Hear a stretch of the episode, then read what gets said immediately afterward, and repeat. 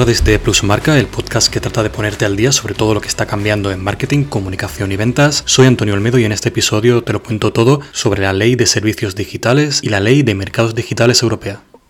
¿Qué es la Ley de Mercados Digitales Europea, o DMA? Te sonarán las cada vez más frecuentes multas millonarias que la Unión Europea ha venido imponiendo a grandes empresas tecnológicas en nuestro territorio. Pues bien, la DMA propone una serie de reglas para que los actores sepan a qué atenerse y proteger a su vez a empresas de menor tamaño y usuarios finales ante posibles abusos. Según Cédric O, secretario de Estado encargado de Transición Digital de Francia, la ley de mercados digitales permitirá prohibir directamente estas prácticas y creará un espacio económico más equitativo y competitivo para los nuevos actores y las empresas europeas. Estas normas son decisivas para estimular y desbloquear los mercados digitales, reforzar la libertad de elección de los consumidores, permitir un mejor reparto de valor la economía e impulsar la innovación. En resumen, la Unión Europea venía detectando situaciones de abuso por parte de grandes empresas digitales y multándolas por ello. La Unión Europea llama a estas empresas guardianes de acceso y redacta la ley de mercados digitales o DMA por sus siglas en inglés. Para que una empresa sea considerada guardián de acceso,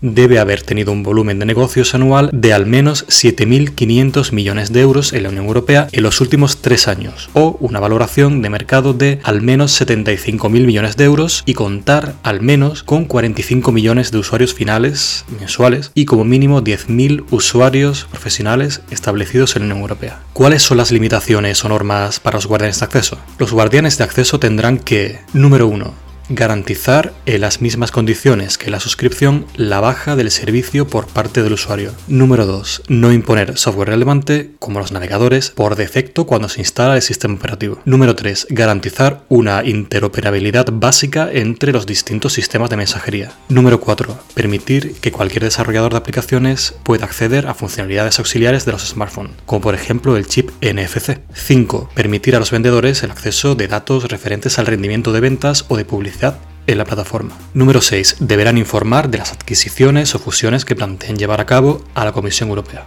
Por otra parte, los guardianes de acceso ya no podrán clasificar sus propios productos o servicios de manera más favorable que los de otros participantes en el mercado, reutilizar los datos personales recabados durante la prestación de un servicio para prestar otro servicio, establecer condiciones injustas a los usuarios profesionales, preinstalar determinados programas de aplicaciones, Imponer a los desarrolladores de aplicaciones la utilización de determinados servicios, por ejemplo, sistema de pago o proveedores de identidad, para que figuren en las tiendas de aplicaciones. ¿Qué pasa en el caso de que los guardianes de acceso no cumplan las normas? En caso de que un guardián de acceso infrinja las normas establecidas en la DMA, corre el riesgo de contraer una multa de hasta el 10% de su volumen de negocios total en el mundo. En el caso de que reincidan, la multa podría ser de hasta el 20% de su volumen de negocios total en el mundo.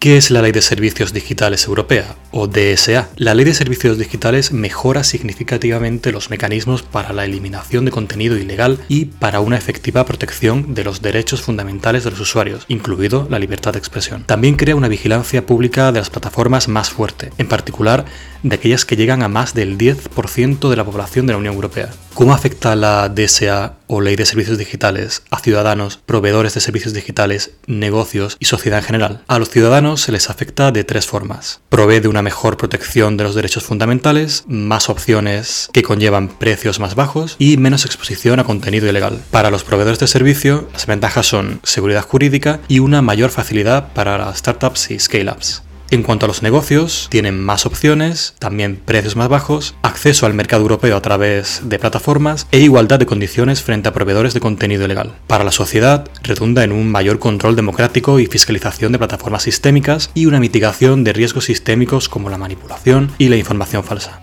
Si quieres ampliar información, en antonioolmedo.com tienes mucha más información complementaria y útil. ¿Cuáles son las obligaciones o normas de la Ley de Servicios Digitales? En primer lugar, establecer medidas para contrarrestar productos ilegales, servicios o contenido en línea, como puede ser un mecanismo para que los usuarios puedan reportarlo. En segundo lugar, nuevas obligaciones en la trazabilidad de usuarios con perfil de negocio de los marketplaces, para ayudar a identificar a vendedores de bienes ilegales o al menos un esfuerzo por parte de las plataformas para realizar controles aleatorios y comprobar si los productos forman parte de alguna base de datos oficial. En tercer lugar, una salvaguarda efectiva para los usuarios, incluyendo la posibilidad de que estos puedan disputar las decisiones de moderación de las plataformas. En cuarto lugar, prohibir en las plataformas cierto tipo de contenido publicitario dirigido a usuarios específicos como niños o en el caso de que incluyan categorías de información personal como raza o convicciones políticas. En quinto lugar, medidas de transparencia para las plataformas en una diversidad de asuntos, incluyendo los algoritmos de recomendación. En sexto lugar, obligación por parte de las plataformas y motores de búsqueda de mayor tamaño de prevenir el uso inadecuado de sus sistemas. En séptimo lugar, permitir el acceso por parte de los investigadores a datos clave de las plataformas y motores de búsqueda de mayor tamaño con la intencionalidad de ver cómo evoluciona el riesgo online. Y por último, la creación de una nueva estructura de supervisión para atajar la complejidad del espacio online. Los países de la Unión Europea tendrán un rol primordial ayudados por la nueva European Board for Digital Services. ¿Cuándo entra en vigor la Ley de Mercados Digitales Europea? El Parlamento Europeo llegó a un acuerdo el pasado 25 de marzo de 2022 y se espera que entre en vigor el 1 de enero de 2024. ¿Cuándo entra en vigor la Ley de Servicios Digitales Europea? El Parlamento Europeo llegó a un acuerdo el pasado 23 de abril de 2022 y se espera que entre en vigor el 1 de enero de 2024.